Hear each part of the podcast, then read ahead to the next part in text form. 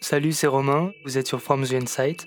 On va parler transformation, conduite du changement, organisation du travail, comment orienter les efforts de chacun vers une vision commune, des enjeux d'actualité. Le future of work, c'est maintenant, et c'est sur From the Insight. Bonne écoute. Allez, c'est parti. Bonjour à toutes et à tous, je suis avec euh, Guillaume Lafortune.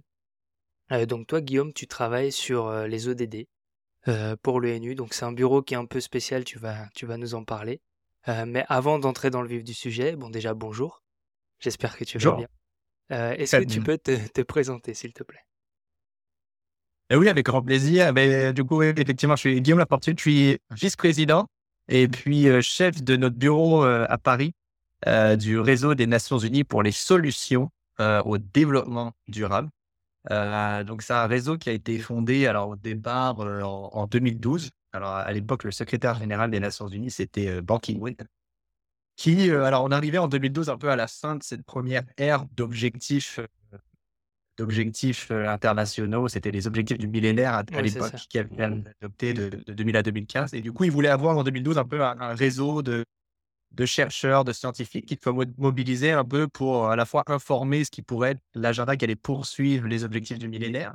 Euh, et puis, euh, lorsque ces objectifs, comme, comme tu l'as mentionné, les, ODD, les objectifs de développement durable ont été adoptés, le réseau euh, est, a basculé un peu sur comment on peut soutenir finalement la mise en œuvre de ces objectifs de, de développement durable.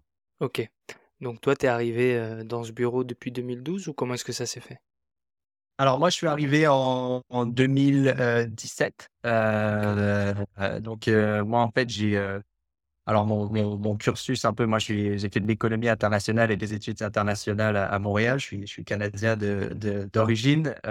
j'ai fait un parcours assez classique où j'ai fait ensuite une école d'administration publique pour rentrer dans dans mon gouvernement. Et mmh donc à l'époque, j'étais au ministère du, développement économique. J'ai soutenu, je soutenais des, des, petites et moyennes entreprises euh, pour les aider finalement à développer leur, leur marché à, l'international. Le Québec, c'est un petit marché. Et mmh donc, euh, l'idée, c'était un peu de les soutenir là-dessus. Puis ensuite, je suis, euh, après, le, après le gouvernement du Québec, j'ai basculé, moi, sur l'OCDE, l'Organisation de coopération et de développement économique à Paris, où mmh. là, je travaillais beaucoup sur des réformes du secteur public. Hein, comment rendre les, le secteur public un peu plus efficace, efficient, et puis accroître l'accès euh, aux services euh, publics, euh, voilà, que ce soit la santé, l'éducation, mais aussi les questions de confiance dans les, dans les institutions, toujours dans des, dans des équipes un peu statistiques données. Et mmh puis finalement, en 2007, effectivement, c'est là où j'ai, j'ai senti un peu monter tout cet intérêt autour de ces nouveaux objectifs, parce que bon, faut pas oublier que c'est la première fois dans l'histoire de l'humanité, finalement, que le, le monde se met d'accord sur un agenda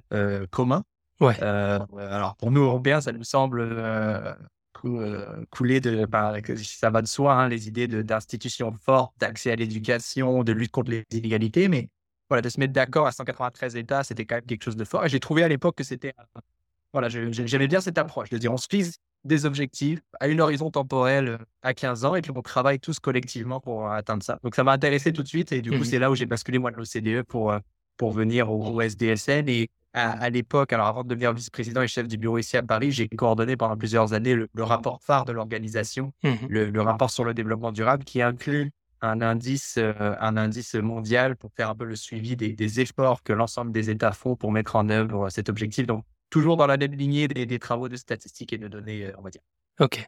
Euh, si on revient sur ton expérience à, l'OCDE, parce qu'on aura tout le temps de parler des ODD ensuite, tu, faisais référence au fait que, que tu aidais les, les PME à se développer en te basant sur les statistiques. Ça, c'est le gouvernement du Québec. Ok, d'accord. Autant pour moi. Ok. mais comment est-ce que tu t'appuies sur les statistiques pour. Qu'est-ce que tu mets en œuvre en fait derrière? C'est quoi le. C'est quoi le. Comment est-ce que ça se passe? Oui, bah, tout à fait. Alors, il y a ce. Il y a ce dicton que j'aime bien. Alors, je sais même plus à qui c'est attribué, mais que finalement, sans, sans données ou sans statistiques, tu es juste une autre euh, personne avec une opinion, une personne de plus avec une opinion. Hein. Mmh Moi, j'ai toujours considéré qu'effectivement, c'était important. Alors, évidemment, il y a, il y, a la, il, y a la, il, y a la, il y a la citation de, de, Churchill aussi sur les limites des statistiques et que finalement, on peut leur faire dire un peu n'importe quoi. Mais je trouve que euh, pour ajuster le premier, la première citation que je disais, je disais sans, je dirais sans bonnes statistiques, sans bonnes données, tu es effectivement une personne de plus avec une opinion. Je trouve que c'est Mmh. important dans, et c'est un peu le fil conducteur, moi, depuis le début de ma carrière, c'est de dire, voilà, je suis, j'ai, j'ai fait des études, d'études internationales, économie. mon, mon objectif, c'est un peu d'utiliser ces, ces compétences pour faire un peu le, on va dire, pour lutter pour le bien, le bien commun, on va dire. Et je pense que c'est ce que cet agenda fait.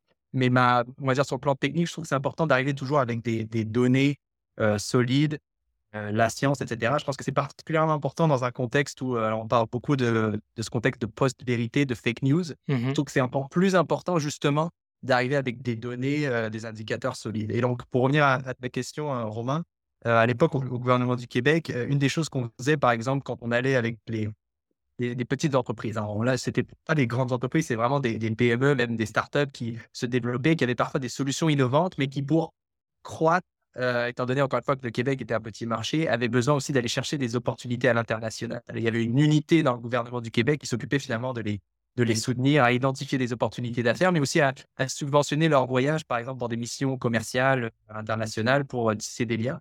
Et une des choses qui m'avait beaucoup intéressé, moi, c'est que j'avais fait finalement le suivi de l'impact euh, de ces missions commerciales. Est-ce qu'on pouvait finalement attribuer à ces missions commerciales et à l'aide que fournissait le gouvernement euh, des résultats clairs en termes de revenus additionnels, de partenariats réalisés, et puis même ensuite en termes d'emplois euh, créés, Mmh. par exemple. Et en, au final, moi, j'avais, j'avais estimé à l'époque que pour un dollar qui était dépensé sur l'accompagnement des entreprises pour aller en mission commerciale, on en récupérait en, grosso modo à peu près 100 en termes d'investissement au Québec, d'emplois créés, etc., etc. Donc, le retour sur investissement était intéressant. Et à travers cette enquête aussi, on essayait de comprendre comment on pouvait améliorer le service et ce partenariat un peu entre gouvernement et petites, euh, et, petites et moyennes entreprises, euh, ce système d'accompagnement pour le rendre encore plus efficace. Donc voilà un exemple de comment les, les, données de statistiques pouvaient être utilisées dans le gouvernement du Québec. Et puis à, à l'OCDE aussi, je travaillais sur sur un peu les, les, les statistiques aussi sur l'efficacité, l'efficience des, du service public, les aspects budgétaires, les aspects voilà corruption, euh, contrôle du lobbying, voilà des sujets intéressants à l'heure actuelle. Et puis là au niveau des ODD sur voilà les suivis un peu à la fois des, des indicateurs de d'impact, combien on arrive à réduire nos émissions de CO2, à, à, aller de l'avant sur les, les indicateurs socio-économiques, mais également des indicateurs plus de politique publique pour un peu faire le suivi un peu de ce qui se passe au niveau des des réglementations, des investissements, etc., qui ne sont pas nécessairement reflétés dans les données d'impact, mais qui restent importantes à prendre en compte quand on veut mesurer un peu l'engagement des États là-dessus. Et, et, quand tu accompagnais, je reviens sur, le, sur ton expérience oui. au, au, à Montréal, au Québec, quand, quand tu accompagnes des, des, PME comme ça dans leur développement international, comment est-ce que tu récupères les données justement euh, Parce oui. que j'imagine que ça aide de te les fournir. Mais, mais surtout, comment est-ce que tu t'assures que les données sont, bah, elles sont fiables, en fait, qu'est-ce que tu peux t'appuyer dessus? Ouais, C'est une bonne question, effectivement. Euh, et puis, je peux faire référence à, à l'époque au gouvernement du Québec et puis ensuite faire le lien aussi avec l'OCDE et le SDSN parce qu'effectivement, les collectes de données, les, les, méthodes, les approches sont, sont relativement différentes. Alors, mmh. au gouvernement du Québec, c'était effectivement un questionnaire qu'on qu montait, voilà, et puis ensuite, on appelait. Alors, ça faisait beaucoup, c'est beaucoup du, de, de, des appels téléphoniques. Euh, pour euh, recontacter les entreprises qui étaient venues avec nous euh, en mission commerciale à l'étranger mmh. et puis d'avoir un entretien avec eux. Alors à la fois un, un, entretien structuré avec des questions claires, comme ça on arrive à, ensuite à résumer ça en termes de pourcentage, etc. Puis des questions ouvertes, comment on peut s'améliorer. Donc là, c'était vraiment un travail de... La, la, collecte de données, c'était une collecte de données primaire qui était faite par le gouvernement avec des appels ciblés auprès des entreprises, etc. Et puis on essayait de couvrir le maximum d'entreprises qu'on pouvait, euh, qu'on pouvait, qu'on pouvait couvrir qui étaient venues avec nous en mission commerciale. À l'OCDE, c'était un petit peu différent dans le département de la gouvernance publique où j'ai beaucoup travaillé. J'ai fait quelques autres départements au niveau de la gouvernance publique. C'était un peu similaire, c'était des, euh, des enquêtes. Mais alors là, dans ce cas-là, c'était des enquêtes qui étaient faites auprès des administrations publiques. C'est-à-dire que l'OCDE a des, a des réseaux de contacts euh, au sein, par exemple, des départements d'administration publique, etc. Et puis, on envoie des questionnaires, effectivement, et puis ensuite, on récupère les réponses et on fait des statistiques, des graphiques avec cela. Donc, avait différents questionnaires voilà, sur, sur, sur différents sujets. Euh, voilà, encore une fois, les, les mécanismes euh, budgétaires, euh, les aspects, comment sont faites les régulations, les mécanismes pour, pour prendre en compte voilà, des, des effets avant que les régulations soient mises en œuvre et après, donc le ex ante le ex post, des questions sur la coordination à l'échelle des centres de gouvernement, des questions de transparence, etc. Bref, tous le, les systèmes de, de gestion publique. Et alors là, je pense qu'il y avait des, euh, on va dire, des, des garde-fous qui étaient mis pour assurer la qualité des données à la fois avant que l'enquête parte. On testait les enquêtes. Euh, on avait des, voilà, on mettait des glossaires avec des définitions claires pour que chaque administration publique, que ce soit aux États-Unis, que ce soit en Corée, que ce soit en France, comprenne les termes de la même manière, qu'on n'ait pas de Mmh. biais euh, au niveau linguistique, etc. Donc, il y a des, il y a des garde-fous. Et puis, souvent, on testait les enquêtes avec deux, trois pays avant de lancer l'enquête euh, sur l'ensemble des pays membres. Donc, ça, c'est ce que c'est ce qu'on faisait en amont. Et puis, en aval, une fois qu'on récupère les données, alors si la collecte de données, c'est pas la première fois qu'on l'a fait, on peut comparer avec ce qu'on avait eu euh, auparavant. Et puis, regarder s'il y a des gros bris dans les séries, par exemple, ou des vrais gros changements qui sont difficiles à expliquer. Mmh S'il y a des gros changements, peut-être qui sont explicables, mais peut-être que c'était plus, plus compliqué. Euh, et puis ensuite, euh, avoir des experts, par exemple, euh, qui venaient contre-valider un peu les réponses qu'on obtenait du, gouvernement. Donc voilà, il y a des mécanismes qui peuvent être mis en place à la fois en amont et en aval pour s'assurer de la, qualité des, données. Et puis, je terminerai sur ce que je fais actuellement au, au SDSN en termes de revue des, des, objectifs de développement durable. On utilise à peu près deux tiers des données qui rentrent dans l'indice ODD proviennent de sources internationales. Donc, ce n'est pas nous qui collectons les données nous-mêmes, mais on récupère que ce soit du, du Fonds monétaire international, de l'OMS, de l'Organisation mondiale de la santé, de l'UNESCO, etc., des, des, des, bases de données. Euh, alors là, il y a un mécanisme qui est clair à l'international, un peu comme ce que j'ai expliqué à l'OCDE, pour s'assurer que les données soient euh, comparables, standardisées de grande qualité. Donc, tout ce qui est publié par l'ONU, en général, il y a quand même des mécanismes qui sont solides derrière Mmh. pour s'assurer de la qualité des données. Euh, ça ne veut pas dire qu'il n'y a jamais de, de soucis avec les données, mais qu'en principe, il y a quand même des, des, des, des, processus qui sont relativement euh, solides derrière. C'est pour la raison, c'est la raison pour laquelle d'ailleurs souvent les données sont euh, au minimum, à minima un an euh, Ouais. derrière, voire souvent Mmh. deux ans, trois ans derrière. On se plaint Mmh. beaucoup de la temporalité des données, mais c'est parce qu'il y a des processus aussi pour s'assurer qu'il y ait des échanges avec les gouvernements, etc., pour s'assurer que les données soient bonnes. Donc ça, c'est deux tiers des données qui rentrent dans l'indice ODD. Un tiers viennent d'autres sources de données, alors des sources qu'on appelle alternatives. Ça peut être des ONG, mais ça peut être aussi, euh, par exemple, des, des scientifiques, donc des papiers scientifiques qui ont été revus dans la littérature. Je dirais que sur ce un tiers, beaucoup des données qu'on utilise euh, ont été, euh, sont passées à travers un, un comité de, scientifique de lecture, donc ont été publiées dans la littérature scientifique, ce qui est un peu l'équivalent, on va dire, des mécanismes qu'il peut y avoir dans les organisations internationales pour valider un peu la qualité des données et des analyses qui ont été faites. Donc, on, on essaye de réutiliser au maximum des choses qui ont quand même été validées par les pairs, où il y a eu des processus en place pour s'assurer de la qualité des données. Ok. Une longue réponse, mais voilà. Non, non, mais c'est super intéressant. C'est vrai, que la, la fiabilité des données, c'est un vrai sujet parce que quand tu fais des. bah, par exemple, le, le rapport sur les ODD, euh, bah, tu as tout intérêt à ce que les données sur lesquelles tu t'appuies, elles soient vérifiées, archi, archi-vérifiables, euh, parce que sinon, ça fausse tous les résultats. Donc, euh, c'est... j'imagine que c'est un vrai sujet. Et d'ailleurs, pour, le, pour l'édition des, des ODD, ce que j'ai appris et qui m'a surpris, alors, il y a 17 objectifs pour les ODD. Euh, mais ce qui m'a surpris, c'est que ça se déclinait en 169 cibles, en 232 KPI, euh, et que pour mesurer ces 232 KPI, il y avait plus de 5000 séries de données.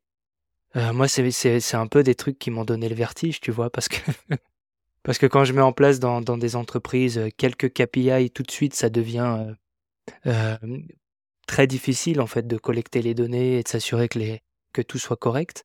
Comment est-ce que vous faites, vous, pour coordonner euh, bah voilà, euh, la mise à jour de, ces, de toutes ces séries de données euh, Comment ça se passe au niveau international? Parce qu'il y a plein de monde qui est impliqué.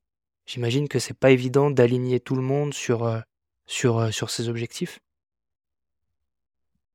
Oui, absolument. C'est effectivement un agenda qui est, qui est, euh, qui est très, très large. hein, effectivement, qui couvre euh, alors à la fois les aspects économiques, sociaux, environnementaux, euh, d'institutions euh, également et de partenariats avec, comme tu l'as mentionné, 17 objectifs, 169 cibles et effectivement plus de, de 230 euh, indicateurs. Alors, je pense qu'il y a deux choses à distinguer là-dessus.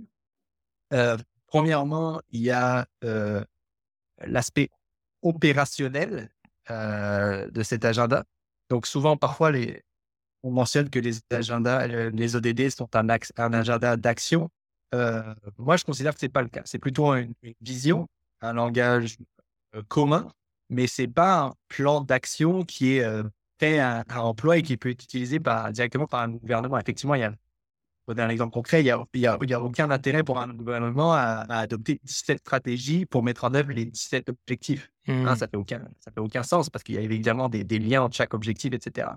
Et donc, il y avait tout ce travail qui devait être fait suite à l'adoption des, des, ODD euh, par, euh, je dirais, la communauté ODD euh, au, sens, au sens large pour un peu traduire cette vision, ce langage commun en cadre d'analyse et conceptuel un peu plus opérationnel euh, mais également pour prendre en compte les spécificités euh, de chacun des, pays. Donc nous, au niveau opérationnel, la recommandation qu'on a faite, le SDSN, euh, à l'époque, c'était de dire, à l'échelle d'un pays, on va dire à l'échelle nationale, il n'y a, pas d'intérêt d'utiliser 230 indicateurs, mais d'utiliser un peu un tableau de bord avec environ 100 indicateurs, voilà, qui se concentrent vraiment sur les aspects les plus importants, les plus pertinents pour les pays. Ça nous semblait un chiffre raisonnable pour à la fois 100, c'est suffisamment, on va dire, pour couvrir les principaux, les principaux, voilà, les différents angles, piliers des ODD, mais c'est pas non plus 230 qui est difficile à, digérer, on va dire. Mmh Donc, il y a l'aspect mmh opérationnel.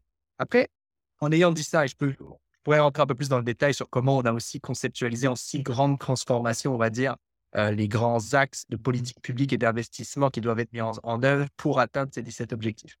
Euh, mais ce, qu'il ne faut pas oublier non plus, c'est que euh, une des valeurs ajoutées de cet agenda et une des valeurs ajoutées d'être aussi large, c'est que ça permet effectivement à tous les offices nationaux de, statistiques dans le monde entier de travailler sur énormément de nouvelles euh, sources de données et, et d'indicateurs. Et donc, en mettant la barre très très haute à 230 indicateurs, effectivement, ça mobilise des communautés effectivement de, statisticiens, d'analystes, même de plus en plus des communautés de gens qui travaillent dans, dans les données géoréférencées, géospatiales, etc. Des nouveaux partenariats entre gouvernement et secteur privé, parfois lorsque on n'arrive pas à avoir les, bonnes données, comment on peut utiliser les données de téléphonie mobile, les, les données qui viennent de, des satellites, etc. Bref, ça, ça a quand même mobilisé la communauté pour se dire, voilà, l'ambition est très, est très grande. Euh, finalement, comment est-ce qu'on arrive à concevoir des, meilleures données pour essayer d'en couvrir le, maximum? Donc, il y a cet intérêt-là. En étant très large, très vaste, ça permet de mobiliser des, communautés techniques et scientifiques euh, là-dessus. En revanche, je suis d'accord avec toi, Romain, que sur le plan opérationnel, sur la mise en œuvre, il faut effectivement traduire cette vision et ce langage dans quelque chose de plus, euh, qui soit plus digeste, on va dire. C'est intéressant ce que tu dis parce que tu me fais prendre conscience tu sais, moi, vu de ma fenêtre, je pensais que voilà, les ODD, vous étiez arrivés avec bah voilà le plan, les gars. Il faut mesurer ça, ça, ça, ça, ça. On va s'y prendre comme ci, comme ça. et à ce que je comprends finalement, c'est que c'était un peu bah voilà, on va viser la lune et puis on va itérer sur bah, quelle sera la meilleure manière de d'y parvenir. C'est bien ça en fait. Il n'y avait pas vraiment de, de, de méthodologie préexistante sur comment est-ce qu'on va tout mesurer. C'était plutôt ça s'est construit sur le fil de l'eau, c'est bien ça? Oui, mais je pense qu'en 2015, quand les objectifs ont, été adoptés, euh, il y a eu effectivement les objectifs de développement durable, l'accord de Paris et puis l'accord d'Addis Ababa sur euh, le financement euh, de ces objectifs. Et je pense que c'est un package. alors aujourd'hui, on peut ajouter aussi les stratégies sur la biodiversité également, mais c'est un package de stratégies qui ont été adoptées pour finalement, de manière collective, finalement, déjà reconnaître que c'était nos objectifs et puis avancer dessus. Mmh Alors, les, objectifs de développement durable, je trouve que c'est une bonne idée parce que déjà, c'est en termes de vision, c'est de se dire, voilà, on met des objectifs euh, dans, dans, beaucoup de cas qui sont quantifiés avec une horizon temporelle claire. Et là, dans ce cas-là, c'était 15 euh, ans, donc de 2015 à, 2030. Euh, mmh voilà. Donc, c'est l'idée de se dire, on travaille avec des objectifs clairs en tête, lutte contre l'extrême pauvreté, lutte contre la malnutrition, accès à l'éducation, la santé, euh, l'eau, l'électricité, euh, du travail décent, l'innovation des infrastructures, la lutte contre les inégalités, notamment de, revenus, euh, une urbanisation durable, la, consommation responsable et production responsable, la lutte contre le changement climatique, la biodiversité, puis des institutions et des, partenariats. Donc, c'était de se dire, voilà, on se met autour de la table. Et puis, il y a, voilà, voici les 17 objectifs sur lesquels on veut travailler, c'est cette vision il ne faut pas oublier que, euh, alors aujourd'hui, euh, on se dit, euh, voilà, ils sont imparfaits, ces objectifs, il manque ci, il manque ça, au contraire, c'est trop compliqué, etc. Il ne faut pas oublier la complexité que c'était à l'époque mmh. pour l'ONU d'arriver avec un agenda comme ça mondial où tout le monde se met d'accord sur cette vision. Alors oui, c'est vrai, il n'y a pas d'indicateur quantifié, par exemple, sur la question de la lutte contre les inégalités. Souvent, on utilise le coefficient de Gini pour, pour faire ça. L'ensemble de la communauté internationale n'a pas, pas réussi à se mettre d'accord sur un indicateur quantifié là-dessus il n'en demeure pas moins qu'un des objectifs, c'est lutter contre les inégalités. Et ça, l'ensemble des pays du monde se sont mis d'accord là-dessus. Et je pense que déjà, euh, alors, ce n'est pas suffisant pour atteindre les cibles, mais si on n'avait pas réussi à se mettre d'accord sur ces objectifs, euh, voilà, je pense que c'est encore plus compliqué euh, mmh en réalité. Donc, donc, donc voilà, donc je pense que c'est effectivement ça, les ODD, c'est une vision, un langage commun, une déclaration politique sur le fait que l'ensemble des pays du monde veulent travailler là-dessus il y a eu Addis Abeba sur le financement. Peut-être que ça prend aujourd'hui, avec toutes ces crises qui sont arrivées, un, nouveau plan international de financement. Parce que, en définitive, les ODD, c'est beaucoup un agenda finalement d'investissement hein, dans le capital humain, la santé, l'éducation, la protection sociale et puis les infrastructures physiques, les énergies renouvelables, la digitalisation, etc. Euh, etc. Tout ça, ça, a besoin de, financement. Euh, euh, mais voilà, c'est une vision, un langage commun qui, qui nécessite aussi des moyens de, de, mise en œuvre et puis, euh, et puis une réflexion plus, plus opérationnelle euh, également. Oui, et, comme tu le disais tout à l'heure, ce qui est fou, c'est que c'est euh, bah, la première fois que l'humanité tout entière se met, se met d'accord sur des objectifs. Parce que je crois que c'est 193 pays hein, qui, qui se sont mis d'accord, donc c'est quand même énorme. et tu évoquais le fait que une fois que les indicateurs sont, sont mesurés, donc ce sont les résultats d'il y a un ou deux ans en général. derrière, il y a des axes de politique publique qui sont déclinés pour tenter d'améliorer ces indicateurs, c'est bien ça? Oui, alors effectivement, nous, ce qu'on montre dans, nos rapports jusqu'à maintenant, c'est que, alors, entre 2015 et 2019, on va dire, et nous, la manière dont on le fait, c'est qu'on utilise à peu près une centaine d'indicateurs à l'échelle mondiale qu'on groupe un peu selon les 17 objectifs. Et puis ensuite, on arrive avec des scores de 0 à 100 sur chacun des objectifs. Et puis mmh ensuite, on agrège tout ça en termes d'indices euh, ODD dans son ensemble. Et puis en plus de ça, on regarde un peu sur les séries temporelles du passé. Hein, et on estime, on extrapole les tendances depuis 2015 et on regarde si les progrès faits depuis 2015 permettront d'atteindre euh, les objectifs d'ici 2030. Et ça nous permet d'avoir un jugement finalement sur euh, est-ce que les pays sont sur la voie ou pas sur la voie euh, pour atteindre les objectifs. Alors, ce qu'on voyait, nous, de 2015 à 2019, c'était que euh, il y avait effectivement à l'échelle mondiale, quand on fait une moyenne euh, mondiale de l'indice ODD, on voyait que les choses progressaient. Les choses progressaient, on voyait une augmentation de l'indice ODD d'année en année. Après, ça, progressait à un rythme qui était pas suffisant, qui pouvait varier énormément de pays en pays, mais aussi d'objectif en objectif. Hein. C'est-à-dire qu'il y avait certains objectifs qui allaient plutôt dans la bonne direction. Je pense par exemple à la lutte contre l'extrême pauvreté, on voyait en 2015 et 2019, et puis même c'était, c'était sans doute un héritage des objectifs du millénaire, hein, mais des vrais impacts positifs sur la lutte contre l'extrême pauvreté. On voyait aussi sur la santé, les systèmes de santé, et encore une fois, c'était sans doute un héritage des objectifs du millénaire, mais des vrais progrès sur, euh, sur les, systèmes de santé, euh, et puis notamment sur les, les problèmes de mortalité euh, infantile, etc. Et puis effectivement, les choses ont, basculé à partir de, 2020. C'est-à-dire que depuis, depuis 2020, depuis la crise du, du, Covid, et puis ensuite, voilà, les autres crises dont on fait face, actuellement la crise climatique, aujourd'hui, les guerres, parce qu'il n'y a pas que la guerre en Ukraine, il y a d'autres mmh. guerres voilà, ailleurs également qui affectent cet, agenda à l'échelle mondiale. et puis, je dirais aussi, là, de plus en plus, aussi des, des, des crises financières, etc. On voit que, effectivement, ça impacte les progrès sur l'indice ODD. Euh, en gros, le message, c'est qu'il n'y a plus de progrès à l'échelle, à l'échelle internationale euh, sur cet agenda. Et là, il y a beaucoup d'autres rapports, outre, outre que le nôtre du, du SDSN, euh, qui effectivement documentent un peu l'impact sur les problèmes de, nutrition, d'accès à l'alimentation, mais également de, voilà, même de pauvreté, de chômage, etc. Et ce qui s'est passé, c'est que nous, dans, dans les pays plutôt riches, hein, il y a quand même eu des sommes importantes qui ont été mobilisées par les gouvernements pour répondre notamment à la crise du Covid. On a aussi des, ce qu'on appelle des stabilisateurs automatiques, mais aussi à travers la protection sociale, etc., les, les, allocations chômage, des choses qui nous permettent d'amortir les impacts de ces crises-là. Ça n'a pas été le cas dans beaucoup de pays du monde. Beaucoup de pays du monde n'ont pas eu l'accès au financement, notamment à travers les marchés, ou alors des accès au marché à 8, 9, 10, 11 de taux d'intérêt, ce qui rend l'accès au marché très, très difficile. Très compliqué. Et c'est ce qui a aggravé aussi euh, la, situation dans ces pays-là. C'est pourquoi, et là, on va arriver en septembre 2023 à un sommet de chef d'État pour nous, c'est important effectivement que la communauté internationale se mobilise autour de, autour de l'adoption, on va dire, d'un plan solide de financement, notamment dans les pays en, voie de développement pour cet agenda, parce qu'on ne progresse plus à l'heure mmh. actuelle. C'est ça la réalité. Oui, c'est inquiétant, je trouve, tu vois, de, de t'en prendre conscience. Et, la question qui, me vient, c'est comment, de quel levier dispose l'ONU en fait pour inciter les pays à aller dans le bon sens, à agir?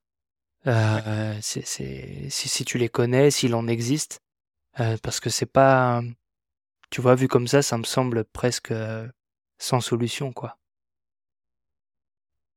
Ouais, alors non, je pense qu'il faut jamais perdre, perdre, perdre espoir. Et c'est un peu ce qui s'est passé en fait avec toutes ces crises, c'est que effectivement il y a eu un questionnement sur, bah alors, si on ne va jamais atteindre ces objectifs, alors pourquoi on les révise pas, ou alors pourquoi finalement on s'en débarrasse pas, parce que de toute façon on va pas les atteindre, etc. Et je pense que alors, déjà réviser ces objectifs, comme je l'ai dit, ça a été un processus tellement compliqué déjà en 2015. Je ne vois pas aujourd'hui comment on pourrait se remettre sur la table et arriver avec un nouvel accord euh, aujourd'hui, compte tenu des, fragmentations euh, dans le multilatéralisme international. Et puis, euh, s'en débarrasser, mais je ne vois pas comment le monde serait meilleur si on se débarrassait de ces objectifs. Je n'ai pas l'impression, après tu, me corriges, hein, c'est toi tu as l'impression, mais je n'ai pas l'impression que ces crises ont finalement résolu ces, ces, cet objectif. Ah non, pas du tout, au contraire, c'est clair. Donc, je pense qu'il reste, en gros, je pense qu'il reste plus, il reste euh, hyper euh, pertinent. Mais effectivement, il faut prendre conscience de ce qui s'est passé ces dernières années, peut-être tirer les leçons hein, euh, de, ce qui s'est passé. par exemple, comment améliorer la prévention et les réponses, par exemple, à des crises comme des pandémies, etc. Et là, il y aura un, sommet sur les pandémies en 2023, par exemple. Mais aussi définir une trajectoire sur les prochaines années pour finalement arriver à, à rectifier le tir. Alors, sans doute, on n'atteindra pas tous ces objectifs, mais au moins pour, euh, pour euh, on va dire, euh, renverser la courbe qui, à l'heure actuelle, est plutôt soit plate, soit sur une pente descendante en termes de l'indice ODD, de la, redresser et de faire en sorte que d'ici 2030, on reparte sur le chemin des, des progrès. Et pour ça, alors, je mentionnerai peut-être quatre, quatre gros leviers. Il y en a sans doute d'autres, hein, mais la première chose, je pense, c'est qu'il faut qu'en 2023, quand les chefs d'État vont se réunir en septembre à l'ONU, euh, la dernière fois que les chefs d'État se sont réunis pour discuter de ces objectifs de développement durable, c'était en 2019. Hein je pense qu'on va, on va reconnaître tous les deux que le monde a un peu changé depuis 2019. Il faut que ça s'accompagne d'une déclaration politique, d'un soutien politique fort sur ces objectifs. C'est le point de départ. Il faut mmh. renouveler et qu'il n'y ait pas de doute que euh, c'est effectivement, ça reste l'objectif, ça reste un peu la, boussole euh, à l'échelle mondiale, ces objectifs de développement durable. Et je pense que pas c'est possible. Je pense qu'on peut se mettre d'accord pour dire, voilà, ça reste, euh, ça reste objectif. La deuxième chose, c'est que ces objectifs nécessitent effectivement des stratégies, des plans d'action. Et, là-dessus, je pense que justement, la, communauté scientifique, les chercheurs, pour fournir beaucoup des outils qui peuvent servir effectivement à la, planification. Oui, nous, au SDSN, on considère que ça prend de la planification et des investissements sur six grandes transformations qui permettent d'atteindre les 17 ODD. C'est à la fois la, santé, la couverture médicale universelle, l'éducation pour tous de 5 à 15 ans, grosso modo, euh, la décarbonation des systèmes électricité d'énergie et l'accès à, une, énergie verte, la, la, transition vers des systèmes agricoles d'alimentation durable, une, urbanisation, l'accès à l'eau et au sanitaire, et puis à des transports urbains pour tous, et puis la digitalisation. Voilà, pour nous, c'est les six grands axes si on met le paquet là-dessus en termes de politique publique, de trajectoire de long terme et d'investissement, peuvent nous permettre de vraiment d'atteindre et de faire des grands changements, y compris d'ici euh, d'ici 2030. Mmh euh, là, encore une fois, je pense que la communauté scientifique peut aider les gouvernements à établir des plans d'action. Je rappellerai une parenthèse là-dessus, c'est que on a célébré cette année les 50 ans en 2022 de la conférence de, Stockholm hein, de, de, 1972, qui a finalement donné naissance à la gouvernance internationale. C'était la première conférence de l'ONU sur euh, l'environnement euh, et l'humanité. Euh, et ça a finalement donné naissance à la gouvernance internationale sur le, climat et l'environnement, notamment avec la création de, du programme des Nations Unies pour l'environnement. Hein, c'est les UNEP. Et, et du coup, quand on regarde la déclaration de 1962, c'est intéressant de se replonger dedans parce que sur un document d'à peu près 80 pages qui avait été adopté à l'époque, le mot planning est mentionné 60 fois. Mmh. C'est-à-dire que déjà à l'époque, déjà à l'époque, on savait que ces transformations-là et cette lutte pour, voilà, un peu, on peut faire le lien entre le développement et le progrès social et économique et l'environnement, nécessité de la planification. Et je pense que dans une large mesure, la situation dont on est aujourd'hui sur voilà, le manque d'énergie renouvelable, un peu ces dépendances aux hydrocarbures, etc., c'est en large mesure un problème de, planification sur de très nombreuses années. Donc, je pense qu'il faut effectivement revenir à cette trajectoire de, long terme, et puis évidemment des étapes intermédiaires voilà. Mais donc, gros rôle pour le gouvernement en travaillant avec les scientifiques pour établir cette trajectoire. Et puis ensuite, rapidement, je passerai sur les deux autres rapidement, mais le troisième, c'est le, effectivement un plan de financement. Et là, j'en ai déjà parlé, mais ça prend effectivement, il faut injecter des, liquidités euh, là-dessus. Euh, alors là, il y a du rôle pour le Fonds monétaire international, la Banque mondiale. Les, banques multilatérales de développement peuvent jouer un rôle important là-dessus. Évidemment, l'aide publique au développement, et beaucoup des pays riches n'ont pas encore atteint le 0,7% du revenu national brut dédié à ça. Il y a eu des discussions évidemment à la dernière COP sur les questions des, pertes et dommages, des responsabilités historiques, euh, et puis évidemment des, du, debt relief, comme on dit en, anglais, donc un peu de, faciliter aussi les, processus de remboursement de dette, notamment dans les contextes où les pays sont euh, frappés de plein fouet par des crises climatiques, de décaler ou même d'annuler une partie de la dette. Je pense que ça doit faire partie des solutions. Et au niveau des revenus, là j'ai parlé beaucoup des, des parties des dépenses. au niveau des revenus, je pense qu'il y a des vraies choses qui peuvent être faites à la fois au niveau domestique par les États, mais aussi sur les questions de, voilà, de taxation un peu plus, euh, un peu plus juste. Euh, et puis la taxation notamment des, dans les aspects euh, digitaux, etc. Voilà, des discussions qui ont lieu à l'heure actuelle le CDE. Mais voilà, ça prend, il faut qu'on soit... on ne réussira pas, encore une fois, à, à, à, finalement à, à, revenir vers des progrès aux ODD sans financement. Et la quatrième chose, c'est la question des données, des statistiques, euh, etc. Je pense que ça, c'est quelque chose qui est fondamental, euh, voilà, d'avoir des, des, unités statistiques et d'aller chercher un peu toutes les, les sources dont on peut aller euh, chercher pour informer et, cibler mieux les, politiques publiques. Et puis, dernière chose, alors je finis là-dessus vraiment très, très rapidement. Il y a ce sommet de chef d'État en 2023 et puis en 2024, parce que ta question portait sur le système international. 2024, il y a un sommet pour le futur qui devrait en principe donner naissance à un pacte pour le futur, où là, l'idée, c'est effectivement de repenser un peu ces institutions, notamment le FMI, la Banque mondiale, qui ont été créées euh, en gros post Deuxième Guerre mondiale, qui n'ont jamais finalement été euh, réformées, disons, en profondeur. C'est vraiment d'avoir une réflexion sur comment on rend ces institutions, notamment le Fonds monétaire international, qui finalement euh, alloue des liquidités et soutient un peu les, processus budgétaires dans pays du monde, comment est-ce qu'on les rend plus alignés avec les enjeux dont on fait face aujourd'hui. C'est une vaste question, mais on a la chance au moins qu'il y ait, un, voilà, qu'il y ait une date déjà prévue en 2024 pour ce sommet. Et l'objectif est clair, c'est d'adopter un pacte pour, pour réformer ces, ces, institutions, pour les rendre plus, plus efficaces dans le contexte actuel. Il ne faut pas perdre espoir, c'est ça le message. Il y a des leviers et il y a des sommets qui, on l'espère, vont permettre d'avancer sur cette question-là. Ok, donc on est sur la bonne voie. super, tu parlais des questions d'alignement à l'instant si, je me, tu vois, moi je suis chef d'entreprise. Il y a des ODD qui sont liés, par exemple, à tout ce qui est industrie, innovation, infrastructure.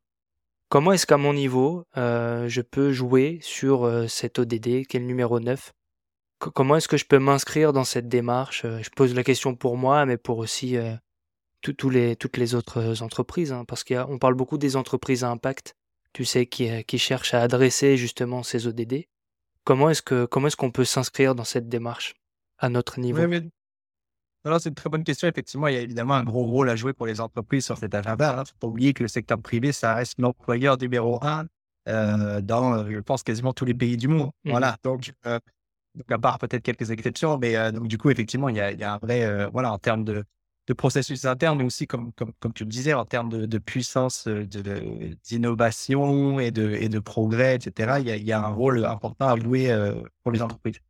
Alors, historiquement, je pense que là-dessus, il y a quand même pas mal de progrès sur comment les entreprises se sont appropriées cet agenda. Et, là-dessus, je pense qu'il faut reconnaître aussi que cet agenda, au départ, il n'était pas conçu pour des entreprises et pas pour des, euh, des fonds d'investissement non plus. Mmh. Hein. Donc, cet agenda, à la base, il a été créé plutôt pour de la politique publique, pour les, pour les États. Il y avait tout un, il y avait sans doute tout un, processus un peu de traduction à faire. Et je pense que là, il y a des organisations comme euh, le World Benchmarking Alliance ou le World Business Council on Sustainable Development qui ont fait un gros travail avec leurs partenaires euh, dans le secteur privé pour un peu traduire ces objectifs. Alors, historiquement, nous, quand on commence à regarder ça, euh, enfin, il y, a eu du chemin parcouru, on va dire, depuis 2015. Alors, il y a quelques années, c'était encore beaucoup un des soucis, c'est que les, efforts des entreprises, c'était beaucoup sur des initiatives très spécifiques. C'est-à-dire, on envoyait qui débarquaient dans des grands sommets internationaux pour dire, «Ben, regardez-moi, j'ai mis une ruche pour les abeilles dans le jardin d'un de mes locales ou un de mes, bureaux dans tel endroit, où j'ai mis un panneau solaire à tel endroit. Donc, c'était vraiment des initiatives très, très spécifiques, mais qui ne permettaient pas finalement d'avancer sur les transformations plus, plus importantes qui devaient être faites. Ensuite, il y a eu la phase du, du cherry picking, donc de sélectionner effectivement, on va dire, un, deux, voire trois objectifs prioritaires pour l'organisation et d'avancer sur cela. Souvent, nous, ce qu'on voyait, c'est que c'était l'ODD 8 sur la, croissance, le, développement économique, etc. parfois l'ODD 9, effectivement, sur l'innovation, etc. Et puis, parfois, il y avait quelque chose sur l'équilibre homme-femme, donc l'ODD 5, et puis parfois sur l'ODD 13, sur le climat.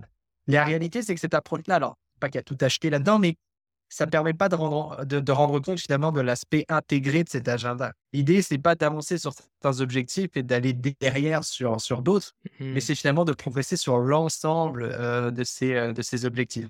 Et là, je rementionne encore que ces quatre conceptuels, alors, nous, on a un style transformation qui était plutôt pour les États, mais si, on, si vous regardez un peu ce que fait WBCSD euh, là-dessus, ils ont aussi, on va dire, six ou sept grands plans d'action sur lesquels les entreprises peuvent travailler et peuvent avancer dessus. Là, à l'heure actuelle, je pense que voilà, il y a eu du progrès là-dessus. Il y a des choses qui sont très, qui sont très ambitieuses dans, dans le secteur privé. Je pense qu'aujourd'hui, il y a la question du, du niveau de, du niveau d'ambition, du degré d'ambition. C'est ça, à mon avis, qui distingue un peu les, entreprises qui sont vraiment en, avance versus en retrait. Et quand on parle du niveau d'ambition, c'est-à-dire que on sait, par exemple, dans le secteur de l'alimentation euh, que c'est un secteur qui est effectivement lié à la déforestation euh, et qui a des, soucis au niveau de l'agriculture durable dans beaucoup de pays dans le monde. Alors, si on regarde un rapport CSR ou ESG d'une entreprise dans ce domaine-là, et nous, on a regardé les 100 plus grosses multinationales dans le secteur de l'alimentation, euh, effectivement, on, voit des discours très ambitieux sur les ODD, mais quand on regarde les cibles quantifiées, les horizons temporels sur notamment ces questions de déforestation et notamment de déforestation importée, on voit que c'est très, peu concret euh, finalement. Donc c'est un peu l'écart entre le discours et puis le niveau d'ambition. Mmh. Et du coup, nous, ce qu'on a, et je terminerai, je terminerai là-dessus, euh, déjà, je trouve que tous ces secteurs benchmark, donc cette traduction finalement des, indicateurs euh, de suivi secteur par secteur et ces classifications des entreprises comme le fait le World Benchmarking Alliance, c'est quelque chose de très bien parce que dépendant du secteur, comme je l'ai dit sur l'alimentation, si on veut être ambitieux, il faut avoir des, KPIs sur ces questions de, déforestation importée, etc. C'est juste euh, essentiel. Dans d'autres secteurs, il y a d'autres KPIs qui sont essentiels et je pense que WVR fait un bon travail là-dessus. Leurs secteurs benchmark sont intéressants. Euh, mais pour nous, à SDSN, ce qu'on promeut, c'est si une entreprise veut faire un reporting sérieux sur les objectifs de développement durable, il faut que ça comporte quatre aspects. Le produit en tant que tel. Est-ce que le produit qui est fourni par l'entreprise est bon, pas bon? Pour l'atteinte des ODD. Voilà, ça mmh. paraît bête, mais beaucoup des, des outils qui sont utilisés pour investir dans des entreprises ne prennent pas en compte le produit final en tant mmh. que tel. Ça, c'est une chose qui est importante. La deuxième, c'est les processus internes. Donc, effectivement, les stratégies internes sur l'équilibre homme-femme, l'équilibre salarial, l'efficience énergétique, etc., etc. La troisième, c'est les chaînes de valeur. Voilà. Et donc là, je pense qu'il y a des grosses avancées dans l'Union européenne avec hier des avancées sur la, loi de vigilance à l'échelle de l'Union européenne, mais c'est effectivement d'arriver à suivre tout ce traçage à travers les fournisseurs, les partenaires, tout au long de la chaîne de valeur, parce qu'on sait que beaucoup des effets sont externalisés là-dessus.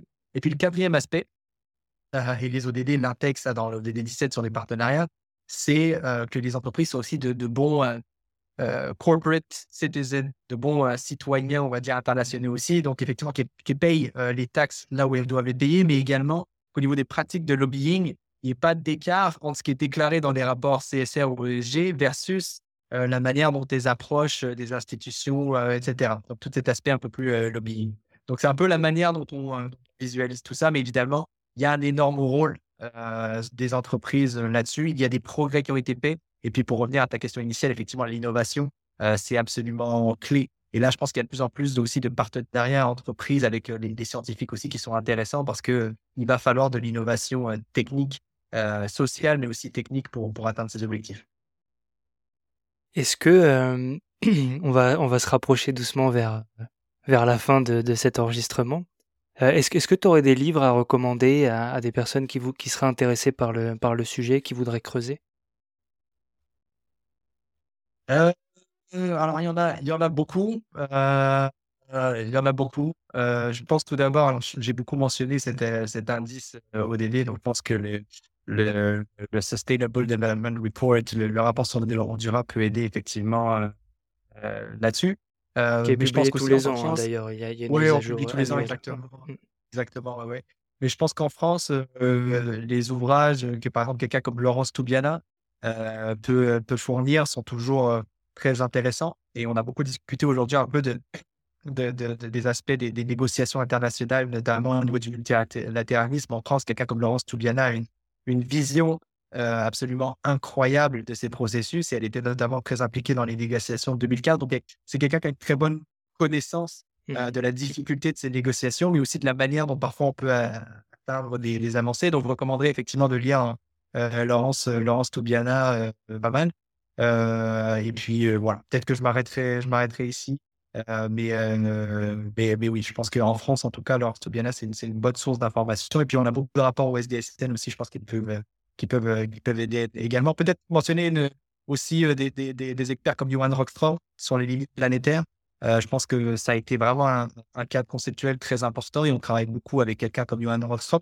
Et puis sur la gouvernance publique un peu et le rôle de l'État pour soutenir l'innovation, je pense que les ouvrages aussi de Mariana Matsukato peut-être peuvent être intéressants, une économiste qui est au UCL au Royaume-Uni, euh, qui, sont aussi, euh, qui sont aussi très intéressants finalement pour voir le, comment les, les États et l'entreprise publique peuvent, peuvent, peuvent, travailler ensemble pour, pour euh, finalement l'innovation. Et, je pense que le parallèle qu'elle fait entre ces objectifs de développement durable et la conquête de la Lune par, les, par les Américains, je pense qu'il est intéressant parce qu'il y a beaucoup de, de choses, je pense, qui peuvent être qui peuvent être recyclées, réutilisées de cette période pour, pour, pour, pour soutenir un peu l'atteinte des objectifs de, de développement durable. Voilà.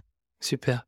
Guillaume, j'aurais une dernière question pour toi. Euh, c'est pas une question piège, mais sur toute ta carrière, quel est, quel est ton, ton fait d'arme? Quel est le fait d'arme dont, dont, tu es le plus fier? Wow. Euh, question qui est pas facile. Euh, question qui est pas facile.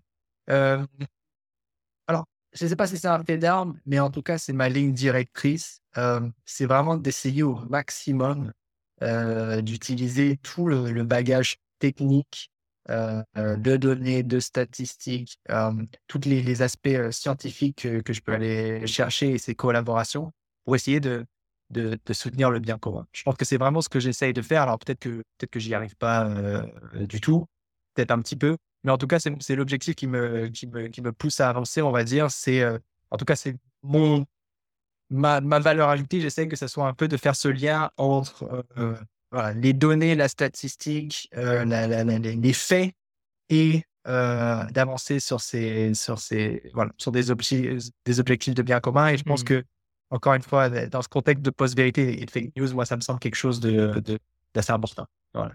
Oui, et surtout quand on parle beaucoup de, recherche de sens au travail, euh, de se dire qu'on œuvre pour le bien commun, c'est vrai que c'est, ça me paraît être un bel, voilà, un bel objectif en soi. Merci beaucoup, Guillaume. Euh, pour ta participation. Je te souhaite une bonne continuation. Merci beaucoup. Au revoir.